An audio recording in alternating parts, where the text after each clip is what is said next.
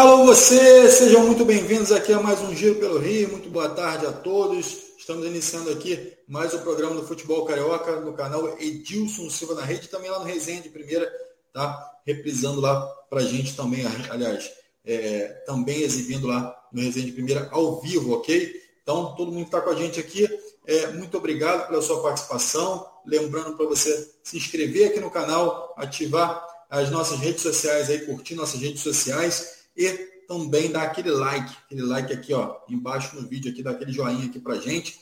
Já agradecendo a galera que vem chegando, todo mundo que está participando e já quer saber as notícias aqui. Fla-Flu no final de semana agitado, 2 a 1 para o Flamengo, o Fluminense jogando muito bem também, é, com a grande atuação aí do Andrés e do Hugo. A gente vai falar sobre esses dois jogadores aqui também no Giro pelo Rio. O Vasco é, é, também vencendo né, na, na, semana passada, mas tem jogo importante aí durante essa semana diante do Grêmio, e o Botafogo, né, que foi a Curitiba, mas não conseguiu a vitória. O Ronaldo vai estar falando sobre tudo isso aqui no Giro pelo Rio. Mais uma vez, boa tarde a todos e boa tarde também ao Ronaldo Castro. Tudo bem, Ronaldo? Tudo bem, Alex. Como vai o amigo? Na mais perfeita ordem. Um abraço para você, internauta que está nos acompanhando aqui no Giro pelo Rio. É? Estamos aqui, tivemos um jogão de bola ontem, jogão de bola no Maracanã, mas o tricolor esbarrou numa atuação maravilhosa do goleiro Hugo, que vinha falhando segundo seguidamente, mas ontem ele fechou o gol logo contra o Fluminense. Que coisa, hein? É isso aí. A gente vai falar sobre o Fla-Flu daqui a pouquinho, mas antes deixa eu dar um alô aqui para a galera que está em casa, que está participando, que está com a gente. É, o Daniel Gora está aqui com a gente, já participando aí desde cedo. Daniel Gora chega cedo aqui já para participar com a gente. O Paulo César também. É, já falando aqui, será que o Ronaldo vai cumprir a promessa dele que se o Botafogo perdesse? É, ele fez uma promessa aí, a gente já, já vai rever isso. Tem que chamar o VAR. é isso aí, a galera participando. O Francisco Matos já está aqui também. Cosmo Paulo, é, o Rei Sucatas, Alessandro Martins também está com a gente aqui. Diego, Diego Alexandre, Nem Seixas, Jorge Ferreira, é, Claudinha Crochê, o Ramiro Cipriano, o João Henrique, essa galera toda participando, Reinaldo Almeida, Diego, já falei aqui, Diego Alexandre, o Valdinei também aqui participando com a gente, andando lá pelo Facebook. Então, lembrando que a gente está ao vivo também no Facebook e aqui pelo YouTube, tá? Então, você que vem chegando pode utilizar todas as nossas plataformas aí para acessar o nosso programa e ficar conectado aqui com o Giro pelo Rio. Enquanto isso, eu quero perguntar ao Ronaldo. Ronaldo, é, Fla-Flu, você já deu uma, uma brifada aí, já deu um, um uma pontinha aí do que você viu em campo, mas eu queria que você desse uma visão geral aí daquilo que você viu nesse Fla-Flu e quem esteve melhor em campo para esse jogo, Ronaldo. Olha bem, é, nós temos que começar falando principalmente das escalações. Pelo lado do Fluminense, a novidade foi o Iago, jogando de lateral esquerdo. Eu até comentava ontem na Rádio Tupi que a gente não pode criticar o treinador porque a gente não vê treinamento. Ele pode ter testado num dos treinamentos 20, 30 minutos o Iago de lateral. Pode, pode. Isso aí é o de menos. E pelo lado do Flamengo, tivemos a volta do Davi Luiz e o Pablo no banco de reservas. Não é? Nas demais posições, aqueles mesmos jogadores que vinham jogando no time do Flamengo. Então o jogo começou, o Fluminense em cima, aquela marcação forte, como a torcida gosta e chama até de time de guerreiro. E logo no início, nove minutos, fez 1 a 0 com o gol do Cano, que aproveitou uma cabeçada de raspão e ele entrou se antecipando ao Ayrton Lucas e fez 1 a 0 Isso desesperou um pouco o time do Flamengo. O Gabigol estava nervosíssimo. E até ele se dirigiu do ato de, de uma maneira que ele poderia até ter sido expulso. É, até veio lá de trás o Rodrigo Caio e empurrou ele, quer ser expulso, quer ser expulso, sai daqui e tal. Aí ele afinou e recuou. Mas o Flamengo foi um pouco melhor. No primeiro tempo chegava mais, até que conseguiu o empate. Não é? Conseguiu o empate através do Andrés, num chute da entrada da área, foi feliz no arremate. No cantinho o Fábio foi, mas não chegou a tocar na bola. O jogo ali cresceu um pouco. Aí terminou o primeiro tempo, veio o segundo tempo e logo no início numa bobeada de marcação da defesa do Fluminense. O Gabigol dá um passe na direita, recebe na frente, ficou cara a cara com o Fábio e tocou por baixo na saída do goleiro. Tudo bem, Flamengo 2 a 1 no placar. A partir daquele momento, Fluminense encurralou o Flamengo, ficou o tempo todo em cima, em cima, em cima. Estava madurinho para empatar o jogo, mas barrava sempre na atuação do Hugo. Não é? E, e há muito tempo que eu não vejo isso no Maracanã. Ele foi brilhante. Eu já vi isso no, no goleiro do Botafogo, o Gatito, que é, que é muito mais goleiro do que, que o Hugo. Não estou querendo comparar. Mas eu já vi o Gatito fazer defesa, até no próprio Flamengo e Botafogo, ele fez defesas maravilhosas. E ontem foi a vez do Hugo, que estava marginalizado. É, aí corria uma notícia de que poderia jogar um menino da, do Sub-23, é, poderia o Hugo ser reserva, essa coisa toda. Eu até dizia, se o Flamengo, quando o Santos voltar, o Hugo perdeu a condição de titular e não volta mais. Mas, porra, ontem ele foi fenomenal. Ele foi fenomenal. Ele fez defesas que, porra, esbarrou. O Fluminense tentou por cima, por baixo, de longa distância, só dava ele. Fazendo defesas maravilhosas. Então, perdeu o Fluminense. Olha bem, o, Alex, e você que é internauta está nos acompanhando. Acabou o jogo.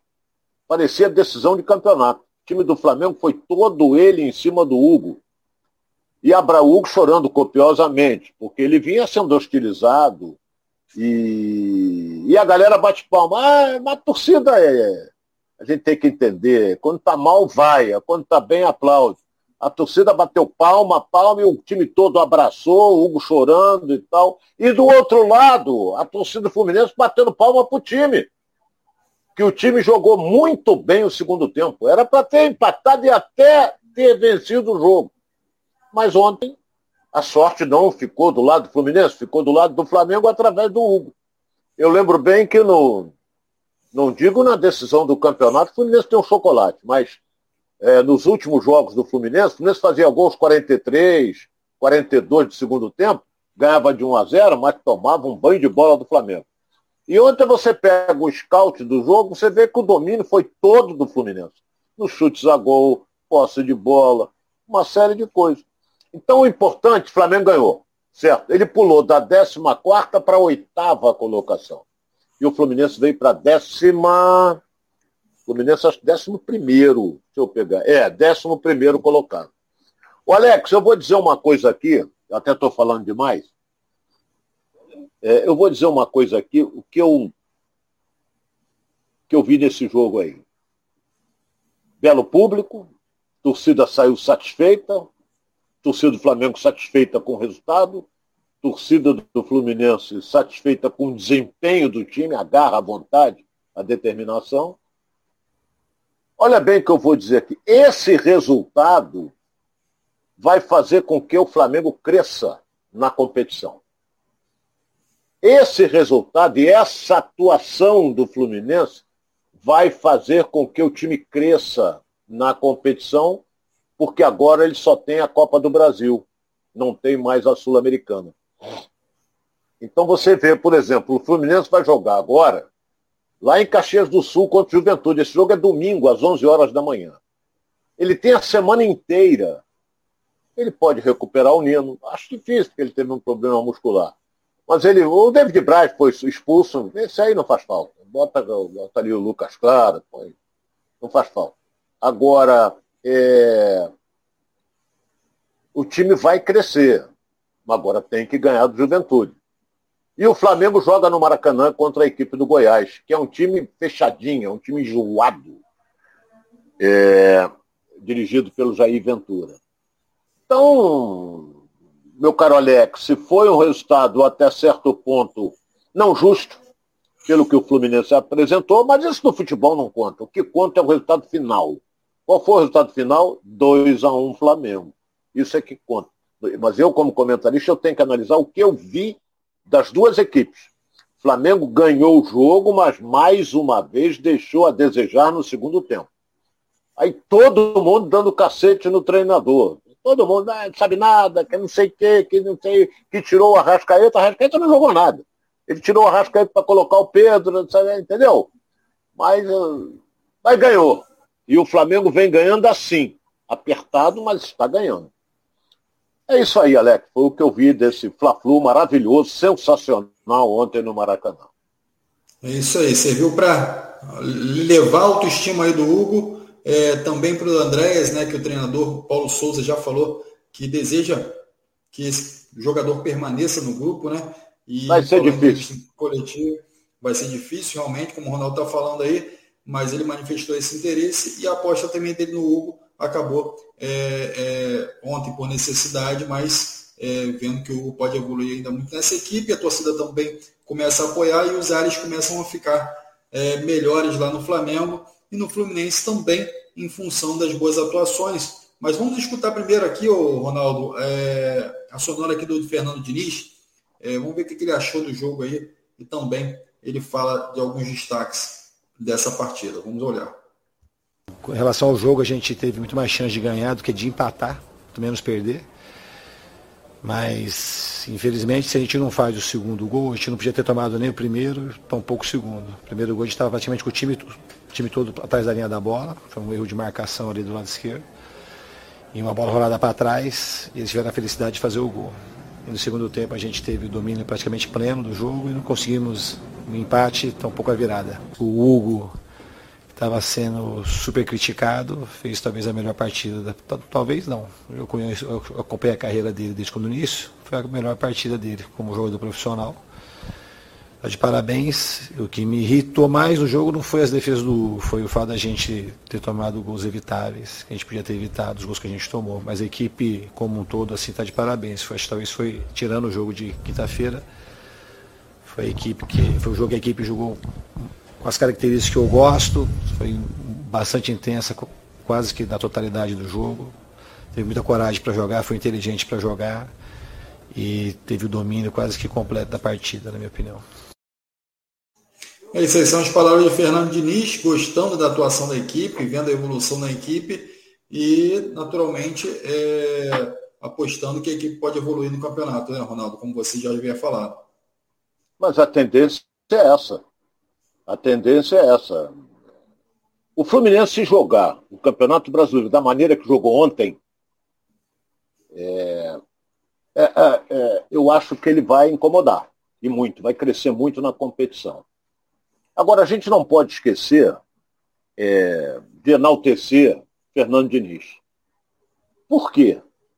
Porque é, ele, ele tomou uns cacetes de alguns comentaristas em virtude de escalar o Iago de lateral. Mas é aquilo que eu volto a dizer. Ninguém vê treino. Não sei se ele treinou, o Iago treinou de lateral. Por exemplo, ele foi audacioso, o Flamengo estava ganhando de 2 a 1 um, deu 30 minutos, ele tira o Iago e põe o Caio Paulista para jogar de lateral. Mas não é lateral, de ponta. Aí deu um sufoco no. Caio Paulista não joga nada, mas deu um sufoco no time do Flamengo, correria, aquela coisa toda, não é? Teve situações, depois ele tira o Wellington Boteu, outro atacante, o, o Matheus Martins, um menino que fez uma jogada individual maravilhosa, ficou cara a cara, e o Hugo defendeu. Então, vou tirar o Arias e botar o William. O William não resolve nada, mas isso é outro departamento. Então ele, ele foi audacioso, entendeu? Ele confia nos jogadores que ele tem. Então, o time do Fluminense, até ele tirou até o Samuel Xavier, colocando John Kennedy, o atacante. E o Flamengo não saía lá de trás, rapaz. Era impressionante. O Flamengo lá atrás, duas linhas de quatro, voltava todo mundo e o Fluminense em cima, em cima, em cima. E o Hugo fazendo defesas maravilhosas, entendeu? O Hugo essa noite deve ter dormido leve e suave, porque ele Isso não aí. tem dormido direito em virtude da, das críticas que vinha recebendo. E ele fala também na entrevista coletiva, o Diniz, né, o, o Ronaldo, que é, o ele desempenha muito bem as funções na, na, na qual ele é, é, designado. Né? Então, seja no meio campo, seja na lateral, ele é um jogador coringa ali na visão do Diniz. E o Caio Paulista também, ele falou com, muito bem do Caio Paulista e falou que pretende utilizar muito esse jogador ao longo da temporada. Então, são jogadores aí que o Diniz vê com bons olhos. É, o Iago é, é um polivalente. Eu prefiro ele no meio campo. E o Caio Paulista porra, é um cara que apronta a correria, é muito forte, ele leva no corpo, entendeu? Mas é limitado. Tem horas que tropeça, cai sentado em cima da bola, tem horas que sai com bola e tudo pela linha de fundo, entendeu? Mas é um cara que entrou ontem e incendiou ali pelo lado esquerdo. Foi muito bem por ali. Eu, eu volto a dizer, é limitado ele é, mas ontem ele incendiou porque ele entrou fresquinho e pegou a, o lado esquerdo do Flamengo é, e deu um calor danado por ali. Mas esbarrou o Fluminense numa belíssima atuação do Hugo. É isso aí. Eu, eu quero pegar dois, dois é, depoimentos aqui, controversos aqui da, da nosso, nossos internautas. Um é do Daniel Gora. Ele diz o seguinte, mas é, cadê os laterais do Fluminense? Né? Ele diz o seguinte, Ronaldo, na minha humilde opinião, Diniz está errado, com o Iago na posição errada. Cadê os laterais de ofício? Ele está falando aí. Logo, logo depois, é, e aí ele complementa dizendo, ó, mas estou gostando do Diniz no Fluminense. E aí, é, a outra opinião é do Francisco Matos, que diz o seguinte, os laterais do Flu são horríveis, por isso a escolha pelo Iago Felipe fora da posição. Ronaldo, é, qual, é o, qual é o lado que você é, defende mais? De fato, diz ele precisa experimentar ali até achar a equipe é, ou o jogador da posição ali que ele vai utilizar ao longo do campeonato, ou ele precisa utilizar os laterais de ofício ali e fazer com que eles joguem? O, o, o, Alex, o Pineda não podia jogar, porque estava suspenso. Eu gosto muito do Calegari, mas ele não atravessa um bom momento. Por que eu não sei? Não atravessa um bom momento. O Samuel Xavier é razoável. Entendeu? Foi muito bem. Ele veio do Fortaleza ou do Ceará? Estou numa dúvida, um dos dois. Ele vinha bem no campeonato do ano passado. Mas no Fluminense teve lampejos, mas agora é feijão com arroz. Entendeu? Então, é o ditado que você gosta, feijão com arroz, Alex. Mas é é, ele não é, não está. Por exemplo, o Cris. Veio lá, o Fluminense gastou uma grana, até agora não mostrou. Entendeu? Tem qualidade? Pouco, mas não mostrou ainda. É, se, se vai abraçar essa titularidade. Porque hoje o Pineda quer titular. Entendeu? Mas estava suspenso, não podia jogar. Como o Cris também não sei se estava machucado alguma coisa, ele optou pelo, pelo Iago. Agora, se coloque na posição do Cris. Não joga o Pineda, quem tinha que jogar era o Cris. Aí entra o Iago, o cara perde a motivação. Entendeu? Como é o caso, tem um jogador do Flamengo que é assim, não sei se é o Mateuzinho. O Mateuzinho joga, de vez em quando aparece, mas de vez em quando vem Rodinei, de vez em quando vem Isla. Então, é, é meio complicado. Mas vamos esperar. Tem que mandar é, apurar quem, quem foi que mandou contratar o Cris, porra. Tem que. O Fluminense gastou acho que 8 milhões. É. Tem que apurar por que foi contratado, essa coisa toda. Mas isso aí não vai apurar muito. jogar é complicado, não. Muito, muito. São duas folhas praticamente. Duas não. O Fluminense agora está com a folha mais alta. São, é uma folha e meia. Pronto. Para ser exato. Esse é bom. E quem falou também sobre essa atuação do Hugo aí, também do Andrés, foi o Paulo Souza. Vamos escutar aqui o, o treinador do Flamengo. Não, é claro que pesa e de todos aqueles que nós temos, é um, gostaria de ter essa mesma continuidade, já, foi, já foi expressa. Um, ao Bruno, uh, já falámos sobre isso. Uh, claro que não depende só de nós, depende do jogador, depende do, do clube, do seu clube também. Um, por isso, são dois jogadores que trabalham todos os dias. E, e, faz parte exatamente desse processo, é estarem, estarem, estarem prontos para poder ajudar o, a nossa equipa, o Flamengo, a ganhar. E já, sobretudo, eh, no jogo contra a Católica, Uh, o Andréas faz um jogo uh, extraordinário, para mim um dos melhores, sem dúvida, e hoje foi determinante, uh, como, como o Hugo, mas sobretudo foi determinante, e o que tem vindo a ser determinante é um, a capacidade que a equipa tem de, um, de procurar ser feliz.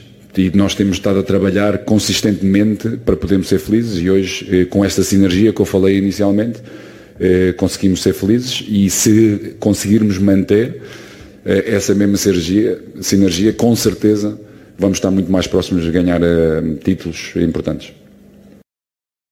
Essa é a opinião do Paulo Souza após o jogo do Fla-Flu do final de semana. Ronaldo, o que, que você acha dessa declaração do Paulo Souza, principalmente quando ele fala, que já comunicou ao Bruno Spindel, né, a necessidade de manter o Andrés no elenco? Bem, eu recebi uma informação que eu já até passei, coisa de uns 20 dias atrás, ou até mais um pouco, de que o Flamengo não vai contratar o Andreas. O Flamengo não vai desembolsar uma quantia alta para ter o jogador. Ele será. Está no Flamengo, acho que na metade ele volta, acho que ele vai para o futebol inglês. É... Agora o treinador está dizendo que ele jogou bem ontem, isso é indiscutível. Ele é bom jogador, isso é violento às vezes. É? Normalmente ele sempre toma cartão amarelo. Mas, mas ele é muito bom jogador. Muito bom jogador. Mas Está lá o João Gomes esperando uma brecha. Entra, resolve, joga bem e tal. Mas ontem ele preferiu entrar com o Andreas, que foi, sem dúvida alguma, um dos destaques desse time do Flamengo. Mas a grande figura, sem dúvida alguma, foi o goleiro. O Hugo fez defesas maravilhosas. É, e, o, Felipe Vieira está perguntando aqui, Ronaldo, essa partida do Hugo calou as críticas? Foi a melhor partida dele no Flamengo? Foi, foi. Ele é bom goleiro. Isso aí eu não vou aqui criticá-lo por causa disso. Mas ele tem falhado seguidamente. É, mas ele ontem ele foi brilhante. Isso aí vai calar a boca de muita gente. Ele não pode, por exemplo, será que o Santos vai ter a semana inteira? Será que ele se recupera para o jogo contra a equipe do Goiás? Este jogo, Flamengo e Goiás, vai ser no domingo às quatro. É Flamengo e Fortaleza, porra é Botafogo e Goiás, é Flamengo e Fortaleza. É, então, será que ele se recupera até lá? Se ele se recuperar, treinar bem durante toda a semana, o Hugo vai para a reserva. Agora, o treinador, talvez até em virtude da grande atuação do Hugo, coloque o, o Santos na reserva. Mas o Hugo tem que estar sempre bem. E se ele falhar, e volta tudo de novo. Aí o pessoal esquece o Fla-Flu. É, lembrando que o, que o Paulo Souza já falou que a preferência dele é pelo Hugo, né? Que ele tem uma. É, quer dar chance para o goleiro, que aposta muito no goleiro. E trazendo também aqui a informação da galera de casa aqui, ó. Lembrando para você de casa, tá? Vai lá aqui, ó. Embaixo do vídeo aqui tem um joinha. Vai lá, clica no joinha, dá um like aí pra gente. E também vai lá nas nossas redes sociais, Facebook, Instagram e Twitter. E segue a gente lá. Também não deixe de se inscrever aqui no canal para você também receber as notificações aqui quando a gente estiver ao vivo aqui. Lembrando que de segunda a sexta a gente está aqui de meio-dia e 30 até 1h30. A gente está aqui ao vivo para você, trazendo as informações do futebol carioca, com os comentários do Ronaldo Castro, essa fera aqui com a gente. É, Cláudia Santos está aqui, ó, Reide. É, Diniz foi inteligente. Resultado mais justo seria o empate. Lógico, torço pelas vitórias do Flamengo, mas não foi bem. O Fluminense foi melhor. Essa é a opinião da Claudinha está aqui, também participando com a gente. É, o Nem Seixas também está aqui, uma música que reflete o que o Fluminense ganha na vida inteira. Menino do Rio, de Caetano Veloso, é, falando que o Fluminense só ganha o Carioca, Ronaldo. É o Nem Seixas aí é. é, brincando aí com essa situação. É, o Fluminense, nos últimos, deixa eu ver aqui, nos últimos 12, 13 anos, ganhou dois brasileiros entendeu? Mas o Carioca ele estava 10 anos sem ganhar. E o Patrick gostava de lembrar isso aí. Toda hora ele botava 10 anos, tem que Ele gostava, ele gostava. Entendeu? Agora ninguém vai falar mais nada. Ele ganhou e ganhou do Flamengo. Ele vinha decidindo com o Flamengo e perdendo sempre na final. Os três últimos anos só deu o Fla-Flu. E o Fluminense ganhou agora. E o Flamengo ganhou nos dois, dois penúltimos. Então é isso faz parte do, do futebol. É, entendeu? O Flamengo tentava o Tetra e e, e, todo mundo dizia que era mais fácil, o Tetra, aquela, e perdeu o Fluminense, entendeu? Mas isso aí é, faz parte, Alex. É, e lembrando também aqui, Ronaldo, que hoje o Inter joga, né? E pode passar Botafogo, é. Flamengo e Fluminense ainda. Então essa, ainda pode ter modificação aí na tabela de classificação em relação a, a, a, a Botafogo, Flamengo e Fluminense. Então o Inter pode subir, chegar a 13 pontos e passar em Botafogo e ficar ali na, na sexta, na quinta na, ou na sexta posição. O, o, Alex, só para só que o ouvinte tenha uma, uma ideia, o internauta tenha uma ideia, O líder do campeonato chama-se Palmeiras. Palmeiras tem exatamente 15 pontos na competição, supera o Atlético Mineiro no saldo de gol. Ele tem 8, o Atlético Mineiro 5. Você olha a diferença do Flamengo, que é o oitavo, está atrás do Botafogo, porque é, ele está atrás do Botafogo. Ele tem 12, mas ele. Tá ele, ele, é, não, no salto está 2 a 2 Talvez, não, não sei. Vamos lá, está aqui. A tabela que eu tenho aqui, ele está atrás do Botafogo. A diferença são três pontos do líder. É uma rodada. Você observa, e olha que o Flamengo é oitavo.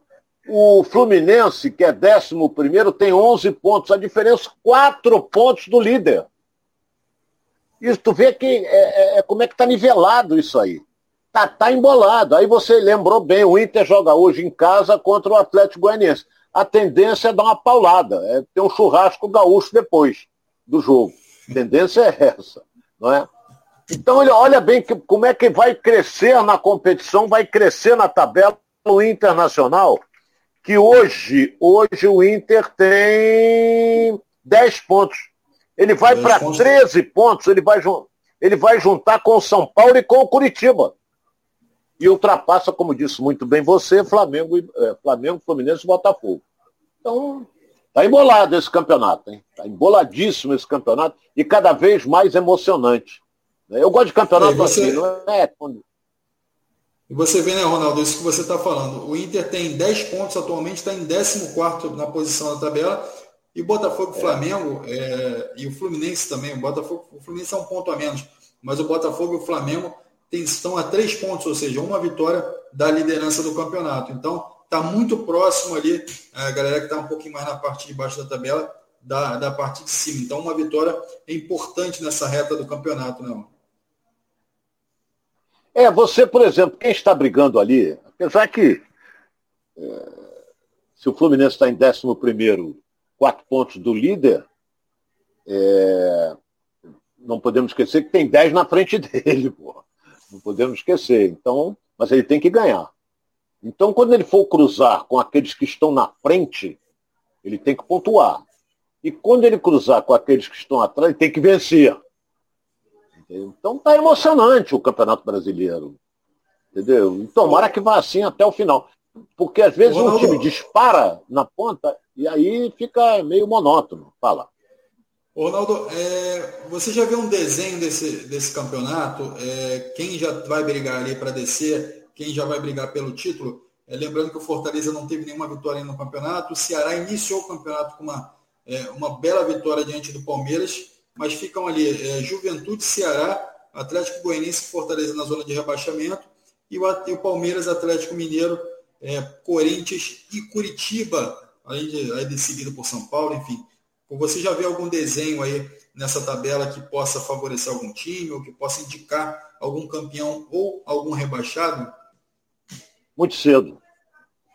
Muito cedo para dizer isso, porque antes de começar a competição, é, nós uh, apontávamos Palmeiras, Flamengo, Atlético Mineiro. Qual era o outro, hein? Corinthians a gente não apontava, não. Flamengo, Palmeiras, Atlético Mineiro. O Flamengo, né? E o Flamengo. Não, falei Flamengo, Palmeiras, Atlético Mineiro e tinha mais um que a gente apontava aí. Para disputarem título. Então, na primeira colocação está lá, Palmeiras, todo mundo apontou, Atlético Mineiro na segunda, na terceira tem o Corinthians, na quarta tem o Curitiba que não vai ficar ali. Curitiba não vai ficar ali, ele vai descer um pouco a tabela, apesar de que ele conseguiu uma boa vitória ontem diante do Botafogo e jogando desfalcado, não é? E ganhou o jogo de 1 a 0, mas depois a gente vai falar sobre isso. Mas eu acho que o Flamengo cresce na competição, o Fluminense vai crescer na competição. Agora, com relação lá embaixo, o Fortaleza é último, mas Fortaleza tem um time que agora, agora, ele estava voltado principalmente para quê? Para a Libertadores. Ele se classificou na Libertadores, mas só vai jogar no final do mês de junho pela Libertadores. Então ele vai crescer na competição. Quando ele começar a ter a semana inteira como vai ter essa agora, ele vai começar a crescer. Ele joga contra quem? Contra o Flamengo. É jogo duro para o Flamengo. Jogo duro para o Flamengo, porque o Fortaleza tem uma boa equipe. E vai crescer. Então, se ele ganhar, ele pula para cinco pontos, não sai da zona. Não é? Mas ele vai crescer. O Fortaleza, na minha opinião, vai crescer. Para mim, Cuiabá, Juventude, Havaí. Havaí está até surpreendendo. Ontem meteu 1 a 0 no, no Atlético Mineiro e o Atlético virou no final.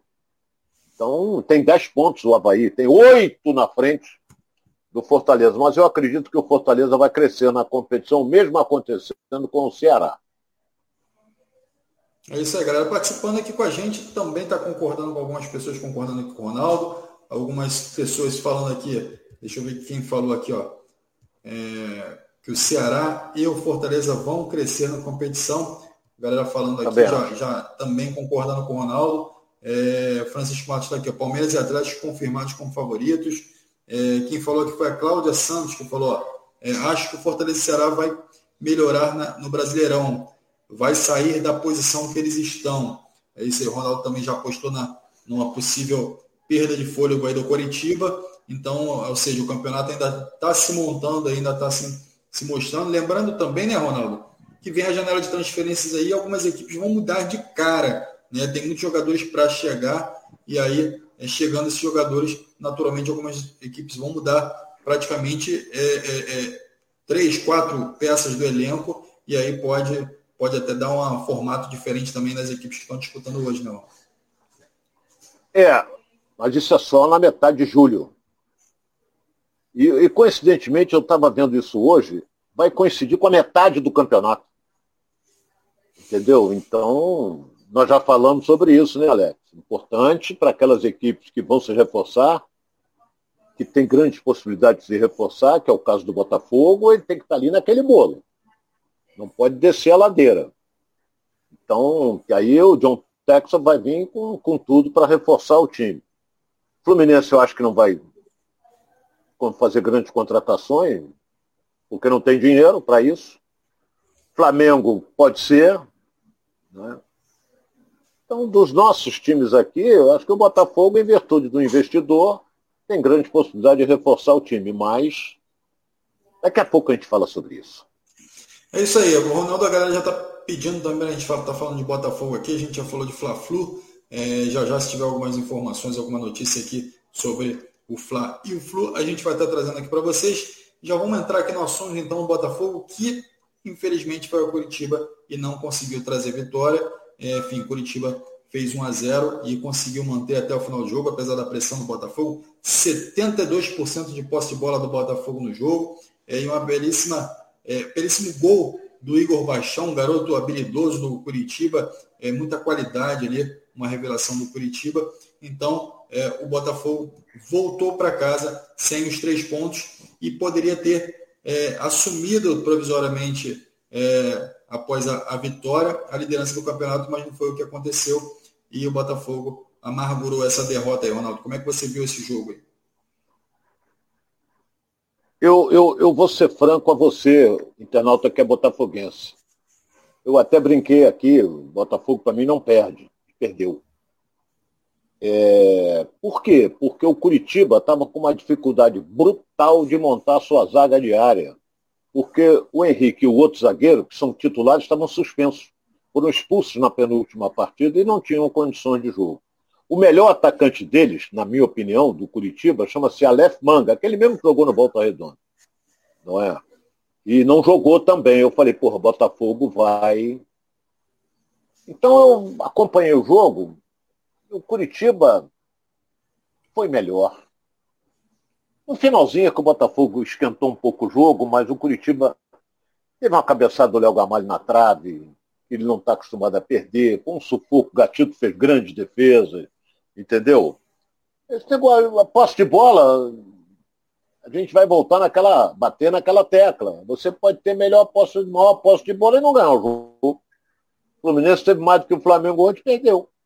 Então, é, o que me preocupa foi que, por exemplo, eu esperava mais é, principalmente de um jogador que nós estamos pedindo aqui para ele jogar no time do Botafogo, chama-se Chay. Ele entrou ontem e eu, pô, legal, vai jogar o Chay, bom jogador e tudo. Mas ele não fez aquilo que o treinador queria, ou seja, criar situações para o ataque. Não... E outra coisa, o Botafogo tem que, tem que entender, o time, não é o treinador, o time tem que entender que o homem que pode puxar um contra-ataque chama-se Vitor Sá. Porque ele é rápido, ele dribla com uma facilidade danada, ele fez boas jogadas pelo lado direito, mas que... tem horas que passa para jogar tudo pelo lado esquerdo. Que vem, jogando pelo lado, pra... que vem jogando pelo lado direito e que rende é. melhor pelo lado esquerdo, né, Ronaldo? É, rende mais, mas ele jogou bem pelo lado direito. Então ontem ele veio, o treinador, Luiz Castro, ele veio, eles gostam de mudar. treinador europeu, eles gostam de mudar. Ele ontem veio com Del Piage no meio campo. Né? Um jogador que logo no início tomou um cartão amarelo, ficou pendurado, aí meteu o Lucas Fernando no lugar dele. E para ver se melhorava a criação, mas teve até uma chance boa num cruzamento da direita, que passou por todo mundo, inclusive pelo goleiro, e do lado de lá fechou o Erisson e mandou para fora. No mais. O cruzamento do Vitor Sá, inclusive, jogando pela É, direita. foi ele que fez a jogada pelo lado direito. Agora, no mais, o Curitiba fez. E outra coisa que eu vou dizer aqui, eu fico revoltado. Se você observar o gol que tomou o Botafogo, o Igor vem por trás de quem? Do Canu. Por trás de. Por tra... Ele corre por trás do zagueiro do Botafogo. Entendeu? Então, que foi o Canu. E ele tomou a frente do Canu, dominou, no... dominou assim na bola, tirou do, do Gatito. o domínio dele foi espetacular. A reação. Né? Hein? O domínio dele foi muito feliz, né? Que ele já dominou, foi, ele dominou a bola no ar. Isso aí, isso aí não é tão difícil assim, mas ele dominou ela no ar mas e tirou você, do gatito e fez o gol. Agora você, tem um né, detalhe. que é, é eu, eu joguei bola, eu sei como é que é isso. Não é difícil fazer isso, não. Mas de qualquer maneira, você observa a reação do Canu. A primeira coisa que ele faz é olhar para culpar alguém. Você que é Botafogo, puxa o lance do gol, ele vira e procura alguém para jogar a culpa. Foi dele a culpa que deixou o atacante tomar a frente dele. A culpa foi dele, mas ele quer tirar, ele dá uma de David Braz, quer tirar o dele da reta e jogar a culpa nos outros. O Canu é bom zagueiro? É bom zagueiro, mas tem que reconhecer que a culpa foi dele. Porque foi malandro o garoto, rápido, tomou a frente dele, quando ele virou, o garoto estava na frente dele, mas ele vira para o campo e procura alguém para jogar a culpa. Isso aí não, eu não concordo com isso. Vai tomar cacete toda vez que ele fizer isso. Entendeu? O erro foi dele. O erro foi dele. Mas, de um modo geral, o Botafogo não se apresentou bem, o técnico é, agora já estão. é engraçado o futebol. Agora estão dizendo os analistas que as escolhas foram erradas. Porra, se tivesse ganho, as escolhas foram certas. Pô, não é bem assim. Pô. Botafogo é um time bom. Não passa disso. É um time bom. Vai alternar bons, maus momentos. Se você pegar os jogos do Botafogo, é sempre sufoco. Botafogo não tem feito grandes exibições, não tem feito. Ganhou do Flamengo? Ganhou. Aí encarnaram aquela coisa, mas o Gatito deu uma de Hugo ontem, fechou o gol então, naquela oportunidade. O que foi então, muito criticado foi, foi é. o Diego Gonçalves, né, Ronaldo? Que oscila bons e maus momentos, né? Também ontem na partida não foi muito bem. Mas ele é bom jogador, rapaz. Ele é um bom jogador. Eu gosto. Ele faz gol. Entendeu? Eu gosto. Mas o, o, botar o Lucas Piazon, acrescenta o quê, Alex? É, não somou muito na partida. Não, não somou nada. E, eu, e o Chay saiu, aí tudo bem, tirou o Chay e botou o Matheus Nascimento, que o Matheus Nascimento ele se projeta mais. Eu tenho a impressão que o garoto se machucou, hein? Eu tenho a impressão que ele se machucou. Mas eu acho. Matheus Nascimento eu sou fã, eu acho um excelente jogador. Ele deveria até ser titular. Isso é problema do Luiz Castro. Então vamos ver agora no próximo compromisso contra a equipe do Goiás. Vai esbarrar numa retranca braba, braba do Jair Ventura, vai. E o Jair sabe como joga o Botafogo, sabe, sabe os caminhos do engenhão do, do Newton Santos. Vai ter dificuldade. Botafogo vai ter dificuldade. Agora, o Alex, se, se mete um gol com 10 minutos, aí o Goiás vai, vai pro brejo, com o Bezerro, com todo mundo. Entendeu? Ô, Ronaldo. Mas se tomar um gol, falou... se fecham e, porra, é complicado. Quem falou após essa derrota foi o Luiz Castro e explicou aí a visão dele, como é que ele viu e, e, o Botafogo em campo. Então vamos escutar aí o técnico do Botafogo.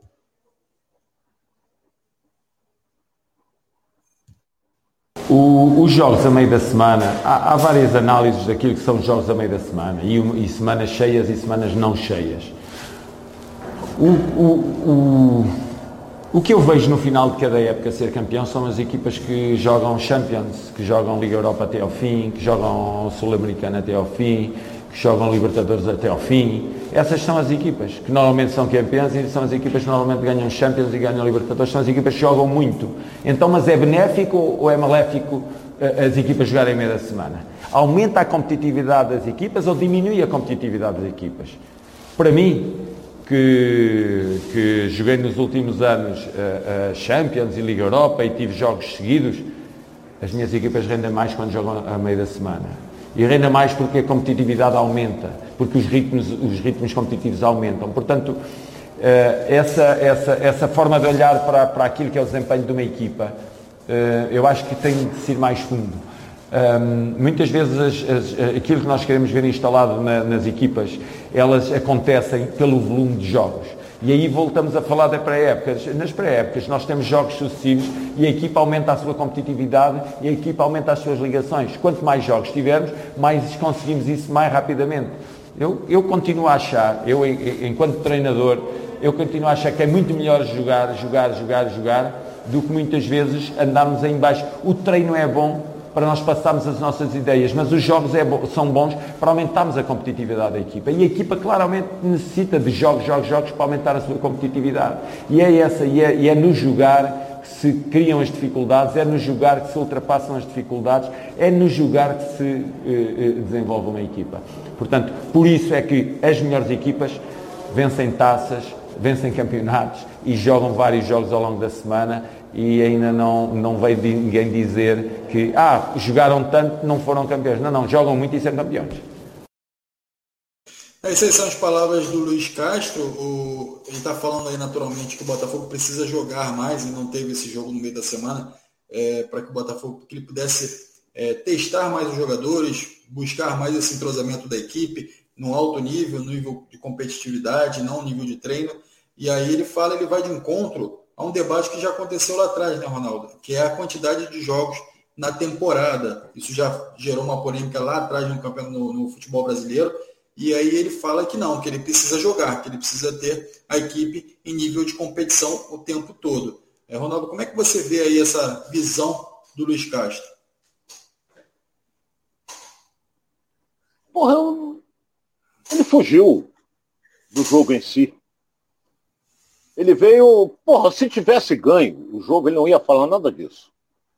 Então ele fugiu do jogo. Ele disse o seguinte, gosta de jogar quarta, domingo, quarta, domingo. Ninguém gosta, o meu caro Luiz Carlos. Você quer, tem que ter tempo para recuperar o jogador, você tem que ter tempo para treinar, porque se você jogar quarta e domingo, segunda-feira tu não faz nada. Terça-feira tu se, se representa, faz lá uma brincadeira e vai jogar na quarta. Concentra e vai jogar.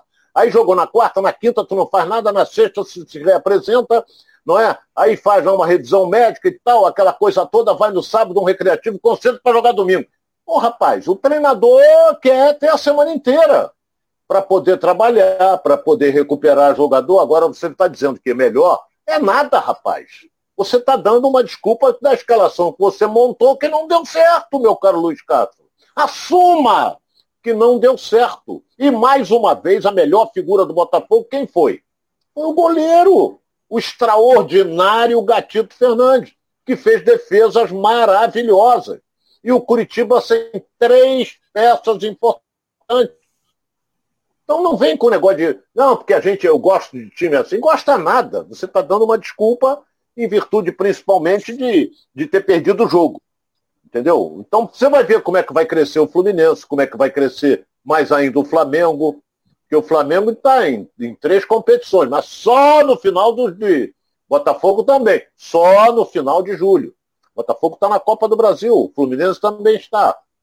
Mas o Flamengo está disputando uma Libertadores. Eu não concordo, não concordo. Se você jogar um domingo, uma quarta e um domingo, e na outra semana você folgar, tudo bem, você aí tem a semana inteira para se preparar. Mas não vamos esquecer, meu caro Luiz Castro, que vou falar a respeito do Fluminense. O Flamengo jogou na terça, quarta descansou, treinou quinta, treinou sexta, treinou sábado. O Fluminense jogou na Bolívia, chegou aqui de manhã, de sexta-feira, olha bem, só se reapresentou o jogador, tem que descansar. Viajou a noite inteira, chegou aqui na sexta para treinar no sábado para jogar com o Flamengo domingo. E ninguém reclamou de cansaço. E correu jogou mais do que o Flamengo. Então, se tivesse, agora tu vai ver, vai crescer fisicamente, melhor ainda fisicamente, vai recuperar jogadores. Agora, eu não concordo com o que disse o Luiz Castro, não. É isso aí, a opinião do Ronaldo em relação aos comentários do Luiz Castro. E também ele falou na coletiva que quer parar com esse rodízio de jogadores. Ele quer achar é, o, os titulares para esse time, que quer encontrar de fato é, jogadores que possam é, ter aí é, essa espinha, esse, esse, esse elenco, nesse elenco, o time titular, e não que fique trocando o tempo o, todo o... de jogadores. Lembrando, né, Ronaldo, que Tietê e Patrick de Paulo estavam no banco de reserva. É, e vieram para ser titulares. Ele tem que sentar, apesar que eu não estou aqui para dar conselho, se fosse bom conselho, a gente vendia. Ele tem que sentar com o lateral direito Saravia. Todo jogo é divertido com cartão amarelo. E fica pendurado. Aí o treinador, porra, vou tirar ele, porque ele é, ele é voluntarioso, ele entra com muita força. Entendeu? Então, é, mas ele é o melhor lateral? É. No Botafogo é. A zaga de área é essa aí, não tem outra. A lateral esquerda, o menino Daniel Borges é bom jogador, mas ontem não esteve tão bem como das últimas vezes. Luiz Oyama ela é titular? É, é. Então você tem o Chay, que pode tentar ali, você tem Diego Gonçalves, que cai pelo lado esquerdo, que é um bom jogador também, e o Erickson, o e o Vitor Sá. Não é difícil você armar o time do Botafogo, mas você não pode inventar. Entendeu? Se você inventar, é o que tem, Alex. Não, temos que ser realistas. É o que tem o Botafogo, que está fazendo uma boa campanha no brasileiro, pelo elenco que ele tem. Está fazendo uma campanha surpreendente, no meu modo de entender. É isso aí. Galera participando, ó, Cláudia Santos está falando aqui. Luiz Castro falou isso porque o Botafogo só está ganhando duas, só está jogando duas competições. Quero ver se, ele, se o Botafogo estivesse jogando quatro. Aí ela bota a risada aqui. É, o Benedito Raimundo também está com a gente aqui. O Curitiba foi para o jogo para jogar um por uma bola, depois jogar de retranca, posse de bola deles 28%. O Botafogo realmente teve uma posse de bola muito maior, 72% de posse de bola, e dominou o resto da partida toda. Mas aí também o Ronaldo, ele botou o time todo para frente, né? É, aí tinha que tentar. Como fez o Fernando Diniz ontem. Estava perdendo o jogo, tem que ir para dentro. Entendeu? Mas nunca desguarnecer, porque apesar que o adversário era diferente. Entendeu? O Flamengo ali, com jogadores talentosos, encaixa um contra-ataque, é um Deus nos acuda.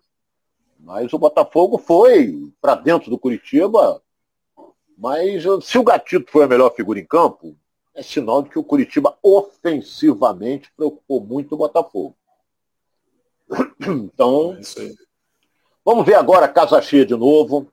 Essa promoção do John Texon é maravilhosa. Você sendo sócio torcedor, você vai de graça, ainda leva um acompanhante, um sobrinho, uma mulher, o que você quiser, não é, para o jogo.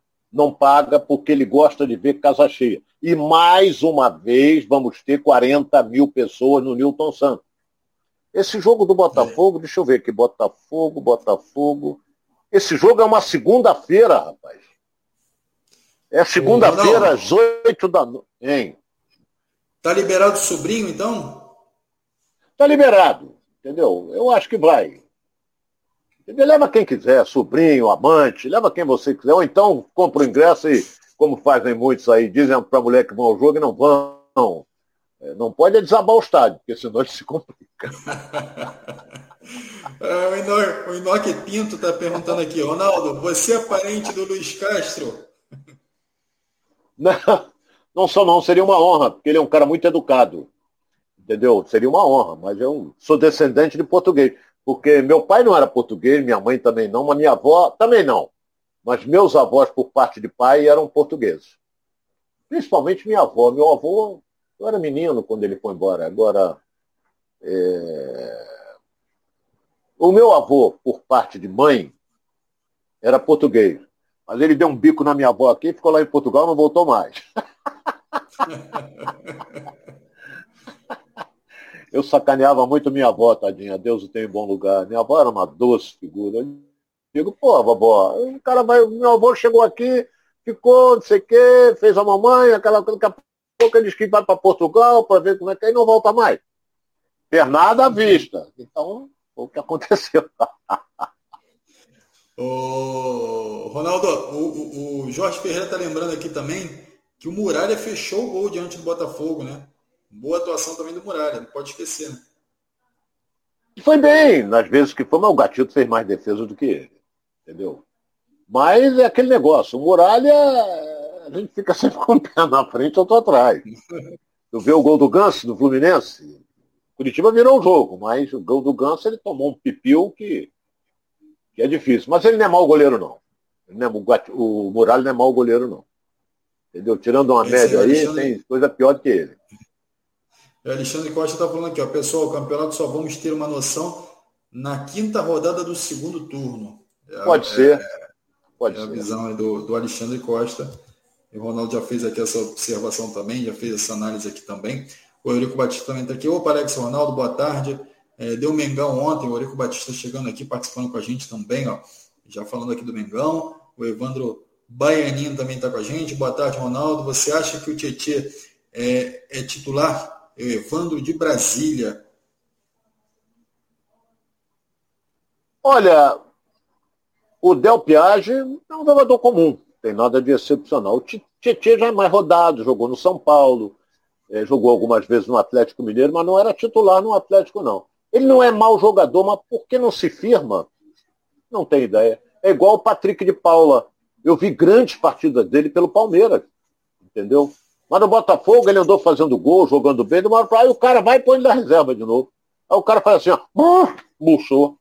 É o caso do Patrick de Paulo, que foi contratado pelo John Texel por uma fábula, 40 milhões de reais, e, e tem que jogar, mas não está jogando. O treinador está optando por outros jogadores. Eu vou dar, eu vou dar de comentarista aqui, Ronaldo. O Patrick de Paula, na minha sensação, é que ele está jogando de salto alto. Parece que ele está sempre de salto alto em campo ali. Tá com a, é. é. E o, e o Tietê, o Tietê é um jogador que tem uma velocidade, né? consegue sair bem com a bola, consegue. É, tem feito bons jogos, né? mas ele não consegue, de fato, como você falou, é, dar uma sequência aí e se firmar na equipe. Talvez até por opção do técnico é, é, importante que se diga também que o técnico europeu, né, Ronaldo, ele vem muito com essa, com essa ideia de jogo, que se o jogador treinou bem, ele vai para jogo, vai o jogo. Se ele não treinou bem, ele fica no banco. Não sei se é, essa é a sua análise também, como é que você vê é, esse ponto de vista aí, Ronaldo?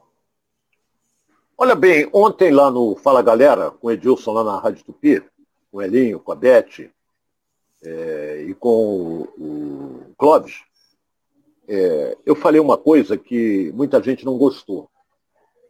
Eu, eu, eu, Ronaldo Castro, eu sou inteiramente contrário, inteiramente contrário a você substituir o craque. Craque não pode sair. Ah, ele está jogando mal, não importa. Daqui a pouco ele faz uma jogada de mestre, deixa alguém na cara do gol, ele faz o gol, mete uma falta, ele faz. Craque não pode se tirar.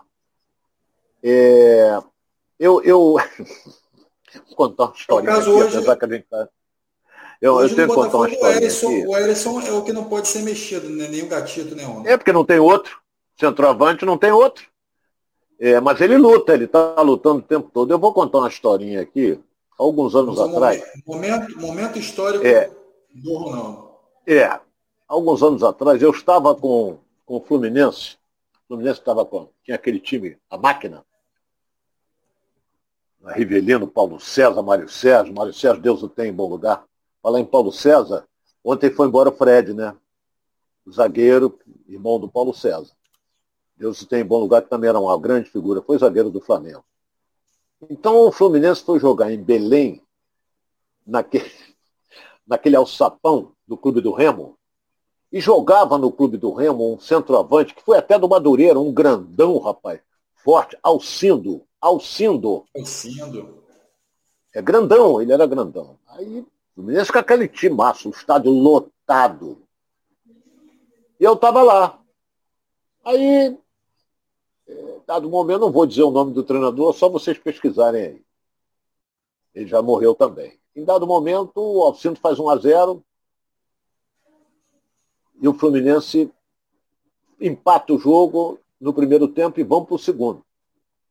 Mas no intervalo, é, o treinador, eu fui pegar um café com o falecido Chimbica, que era o roteiro, e fiquei lá vendo a preleção do treinador e ele disse o seguinte, olha, a defesa fraca. Eu vou dizer que ele falou, que pode falar, uma bosta. Ele falou isso. É, o ataque é outra bosta, não está resolvendo nada. Aí teve um atacante que virou e falou assim: vem cá, o senhor criticou a defesa ou o senhor criticou o ataque? E o senhor não vai criticar o meio-campo? Ele falou assim: não, meio-campo eu não vou criticar, porque tem o Rivelino que joga pra muito. não criticou o meio-campo que tinha um Rivelino. E de fato o bigode. É, esse jogo deu uma confusão danada. Rivelino foi expulso, eu tive que ir ao tribunal, o árbitro naquele jogo foi Armando Marques. Ele expulsou o Rivelino injustamente, mas anulou um gol lícito do Fluminense, que a bola ia entrar, o cara tirou com a mão e ele não deu o pênalti. Mas isso aí já passou há muito tempo. Então, futebol tem dessas coisas. Agora eu me perdi todo o que você tinha perguntado, mas isso já é outro departamento. Ô Ronaldo, é, a gente já falou do Botafogo, já falou de Vasco, já falou do Fluminense. Galera que quiser ir assistir aí qual foram os a, visão, qual foi a visão do Ronaldo em relação a esses jogos também. Já vai lá, volta um pouquinho aqui no nosso vídeo. Aproveita, vai aqui embaixo, dá aquele joinha aqui, aquele like pra gente, se inscreve no canal, vai nas redes sociais, enfim, compartilha lá com a gente lá é, as redes sociais e você fica por dentro de tudo que a gente tem aqui do futebol carioca no Giro pelo Rio, ok? Lembrando que a gente está ao vivo aqui para Facebook, para YouTube e também lá para o canal Resenha de Primeira. Então você está com a gente em vários lugares aí para você acompanhar os, os, comentários do Ronaldo Castro e a minha apresentação aqui, interagindo com você de casa, que é muito importante para a gente, tá? O Alessandro Pereira está falando, já falou do Vascão? Vamos falar do Vasco agora. Alessandro, fica ligado aí que a gente vai trazer aqui as informações do Vasco, mas eu só queria lembrar para você tá interagindo com a gente e dar aquele like, tá bom? Então vamos seguir aqui, vamos falar de Vascão, Vascão que entra em campo quinta-feira diante do Grêmio com ingressos esgotados, Ronaldo. Mais uma vez a torcida comparecendo aí e foi usando é, o caldeirão lá de São Januário a favor aí do Vasco, né? É, a torcida está empurrando o time. Ela esqueceu os protestos, está empurrando o time. Agora você vê a diferença da Série B para A.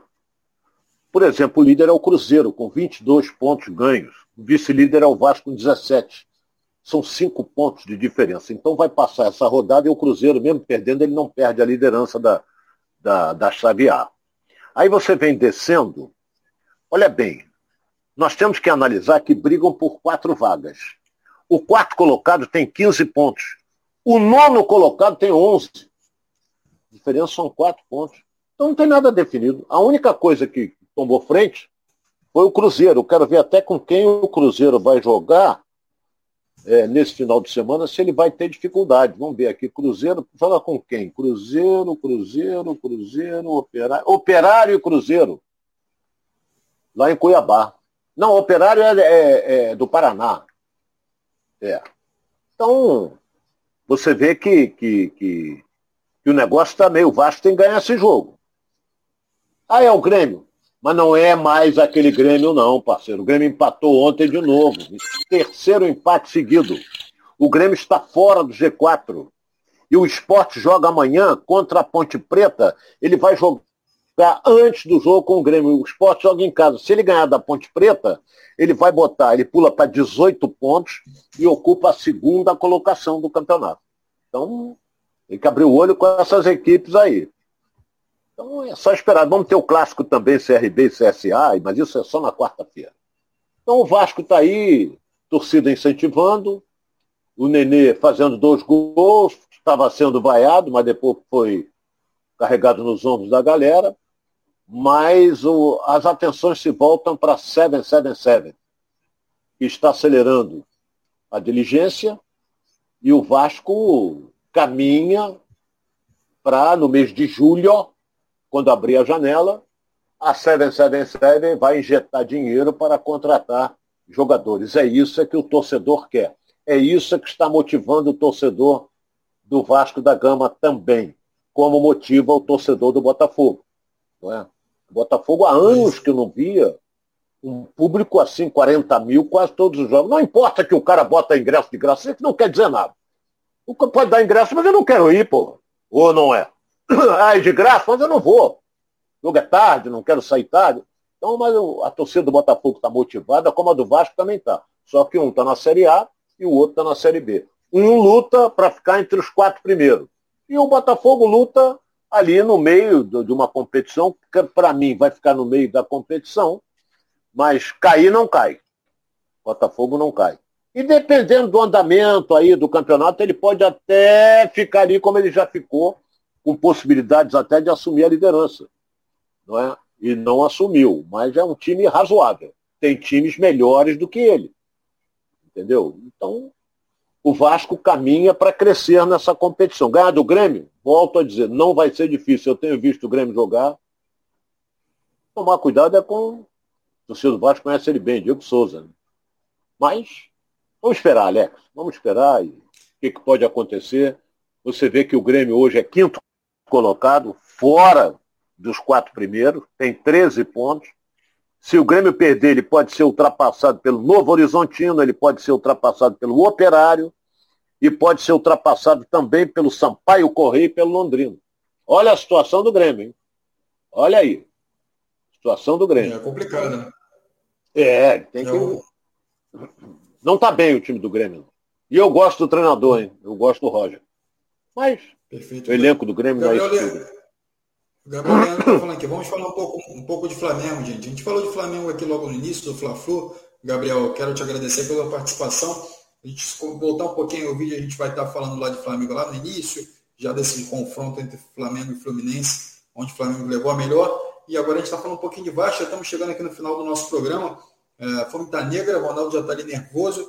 É, a 777 teve um encontro aí é, com os dirigentes do Vasco, já começa é, já acertaram todas as bases aí contratuais. Agora é assinar o contrato, iniciar o cronograma de trabalho para que o Vasco possa é, é, começar a ter esse dinheiro da 777 chegando e no meio do ano já começar a mudar um pouquinho a cara desse time e melhorar ainda mais na competição. Importante fica ali. Lembrando, Ronaldo, que o seu xará, o Ronaldo Fenômeno, é, teve na Espanha lá, o Vila, o, o Vila Dolir que é o time que ele comprou lá na Espanha, lá, subiu de divisão. Então ele pode ter o Vila Dolinha na primeira divisão e também é, o Vasco subindo esse, é, o Vasco Cruzeiro subindo esse ano também para a primeira divisão. Então os dois times que o Ronaldo apostou aí podem chegar à primeira divisão ainda esse ano. Ou seja, o Vila Dolinha já está na primeira divisão. Então o Ronaldo fez um bom trabalho lá, né? E aí agora traz esse bom trabalho também para o Cruzeiro, né, Ronaldo? Os três que estão na liderança ali, Cruzeiro, Vasco, Bahia, nós apontamos e apontamos o Grêmio também, só que o Grêmio é o único que não está. É, no início a gente dizia, os protagonistas, Cruze... é, Vasco, Bahia, Cruzeiro e Grêmio. Só que o único que não está é o Cruzeiro, é o Grêmio, que pode vir a estar. Tem umas equipes aí que estão jogando um bom futebol, não é? Então, esperar. Vamos entrar agora na décima rodada ainda vão faltar 28 jogos. É muita coisa, meu caro Alex. Muita coisa. É, é, é, é por aí, né, Ronaldo? Então, assim, ainda tem muita água para passar debaixo dessa ponte. Você que gosta muito dos ditados populares e, e, e utiliza muito bem eles. o Martinima, para a gente encerrar aqui, o Martinima deixou aqui um ditado também, Ronaldo. Ele está tá falando o seguinte: Ronaldo está verde de fome, Alex. Ô, Ronaldo, por que verde de fome?